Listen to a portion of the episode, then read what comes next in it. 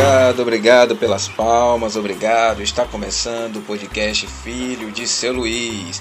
Não se esquece de ouvir, compartilhar nas suas redes sociais, mostre para os seus amigos. Esse podcast não tem nada de útil, mas você também está aí sem fazer nada, então ouça esse episódio, fica aí, um abraço, não muito apertado, porque eu sou magrinho.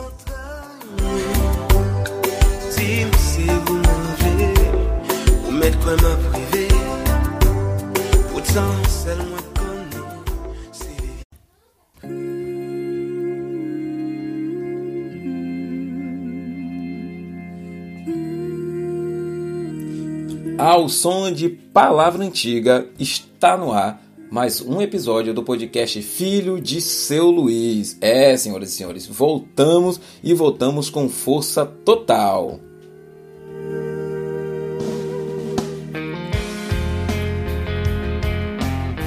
Eu estava me preparando para gravar o episódio dessa semana quando me deparei no Twitter com uma postagem de uma aluna Sou professor de filosofia. Uma das alunas minhas postou um vídeo de um casal de pastores do Paraná falando de maneira extremamente racista com os membros da sua própria igreja, chamando-os de encardidos e de raça inferior.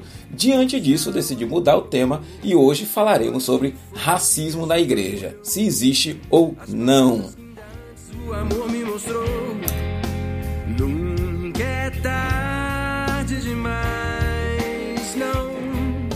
Para falar sobre isso, eu quero dar uma pequena base histórica e não pretendo ser extensivo nesse assunto, obviamente. Nós vivemos num país né, que tem 520 anos de história e desses 520 anos, apenas 132 anos foram com pessoas não escravizadas por causa da sua cor.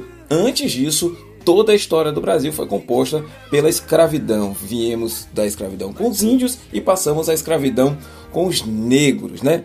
Herdamos isso porque fomos colonizados por europeus e lá a base do racismo científico, né, que dizia que a humanidade caminhava na esteira da evolução para se tornar branca, uma sociedade que escravizava pessoas, inclusive boa parte da riqueza da Europa vem da escravidão de negros da África, países como a Bélgica, um ditador maldito que lá existia, que entrou no Congo e mutilava as pessoas do Congo. Se você procurar na internet, tem diversas fotos de pessoas com suas mãos cortadas, pés cortados, isso tudo para enriquecer, para encher a Europa de dinheiro. Se a Europa é o que é hoje, é por causa das atrocidades é, que foram feitas na África e em outros países pelos colonizadores.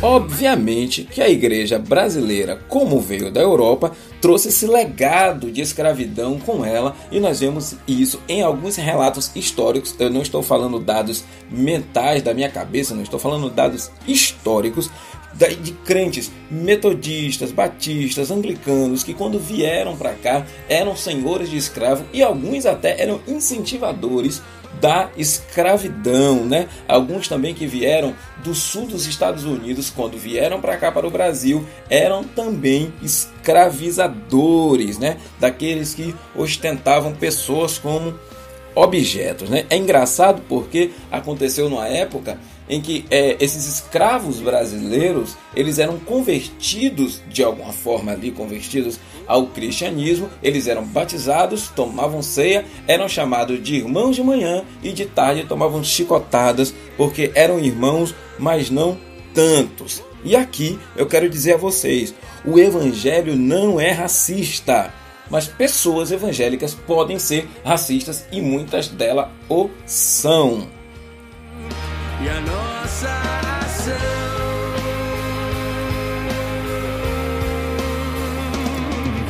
É, senhoras e senhores, o tema é espinhoso e é preciso se falar que a igreja não é uma bolha alheia ao mundo e não tratar do tema racismo é negar a história, a palavra e a realidade. Não falar desse assunto é deixar com que ele fique perambulando dentro da igreja como se nada tivesse acontecendo, quando de vez em quando vem a fala como desses pastores aí do Paraná, é que a gente acorda para ver que pode estar acontecendo, né?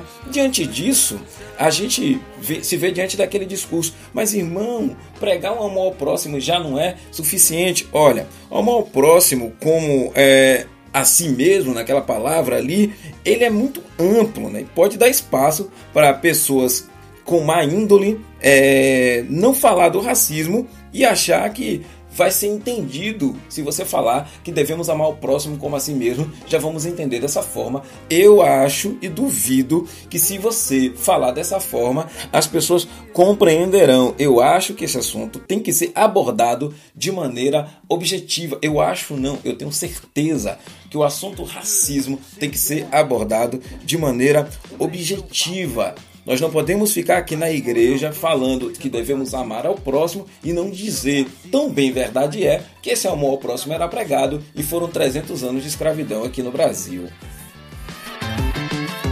Requinte, tem mais de 20, é na humilde, parece simples, aqui é acredite. É ficar negando isso de alguma forma acaba fazendo com que a igreja seja um lugar de somente debate, né? A gente não pode resumir o evangelho a academicismos, ficar discutindo Calvino, ficar discutindo Armínio, ficar discutindo se Cristo está presente ou não na ceia, enquanto pessoas estão sofrendo racismo todos os dias dentro da nossa igreja, né?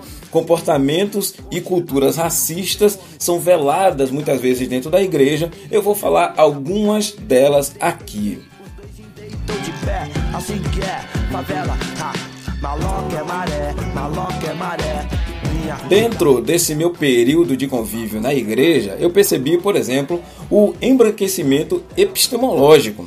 Ora, se toda a produção de conhecimento da teologia cristã é branca e europeia, o tema racismo, obviamente, não vai aparecer nas pautas, vamos falar de outros assuntos, porque para esse tipo de, esse tipo de pessoa, obviamente não há racismo. Então por que falar nele, né? Somos brancos, estamos ali vivendo em paz, então para que tocar nesse assunto, né? Eu como cristão preto digo, devemos falar sim. Observo que há pouco quase nenhuma teologia é produzida por teólogos africanos, por exemplo. Nos centros teológicos, nos seminários desse meu grande Brasil, nós não vemos grandes nomes da teologia africana entre os nomes ali nas pautas. As nossas casas editoras não publicam livros de teologia africana, muitas vezes não procuram nem saber se há. Se nós somos um povo de matriz 90% africano e pode até se negar, mas a maioria do nosso povo é de matriz africana, é, por que não temos teólogos africanos né, dentro da igreja? Quando eu falo na maioria do nosso povo, se você pega a igreja brasileira, você, a maioria dela é pentecostal, você vai ver que a maioria da igreja pentecostal é composta por negros. Então, cadê os teólogos negros?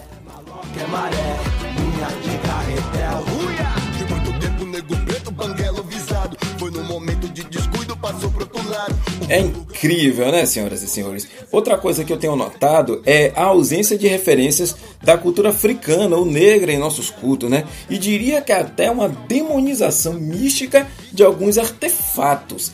Eu fiz uma, uma citação aqui é, sobre esses artefatos e vou explicá-los. Por exemplo, eu vou citar os instrumentos musicais, especificamente os que são percussivos, como atabaque e timbal, não são, que não são bem vistos em alguma igreja e é nítido o motivo pelo qual ele não é bem visto, é por ser de matriz africana, né? É engraçado demais olhar isso, porque instrumentos musicais de matriz africana são demonizados, tem um misticismo envolvendo aqueles instrumentos, porque são de matriz africana.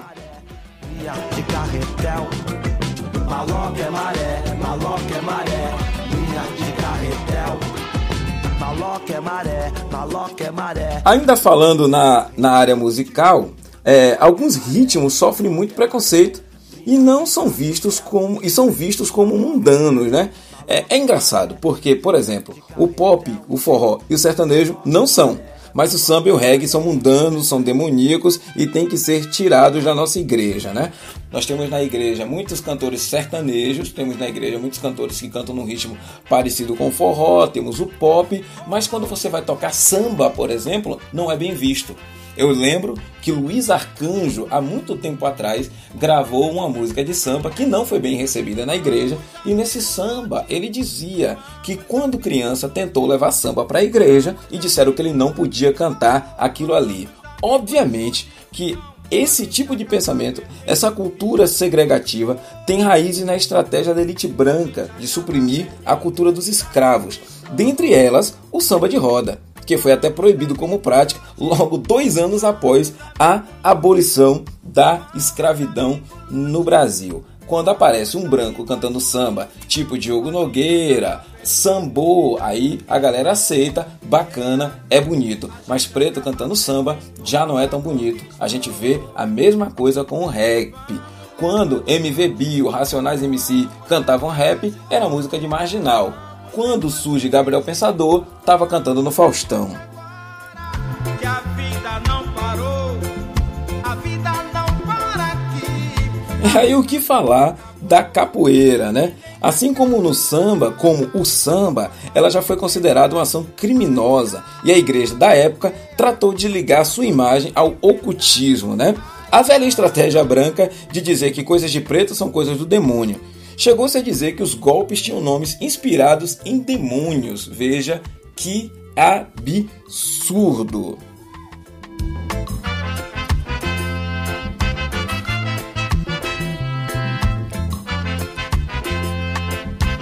por último, eu quero falar sobre o Xangô galego.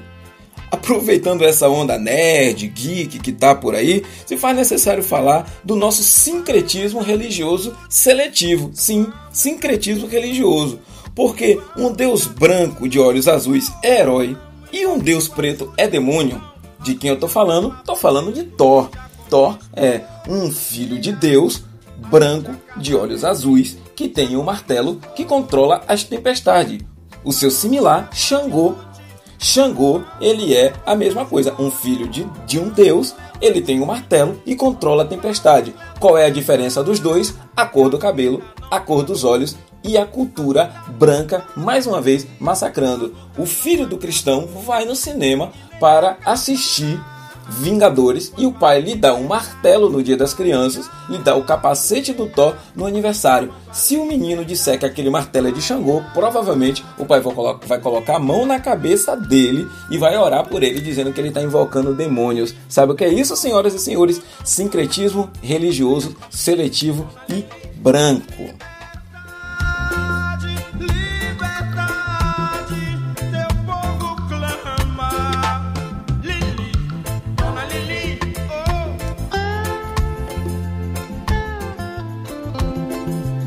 Esse assunto dá pano para manga, tem muita coisa para falar. Eu não tenho a pretensão de encerrar esse assunto, de dizer que estou falando tudo. Estou falando a minha visão. Sou preto e sou da igreja há mais de 15 anos e vive isso vendo da minha própria Bahia essas coisas acontecerem, né? A Bahia que é berço da capoeira, berço do samba. Infelizmente temos muitos racistas na igreja e não queremos aceitá-los. Existem movimentos negros dentro da igreja que combatem o racismo, movimentos negros em São Paulo, movimentos negros no Rio, movimentos negros em Salvador e estamos lutando contra o racismo estrutural que arma-se dentro da igreja e faz da igreja mais um lugar de propagação, mas aqui não.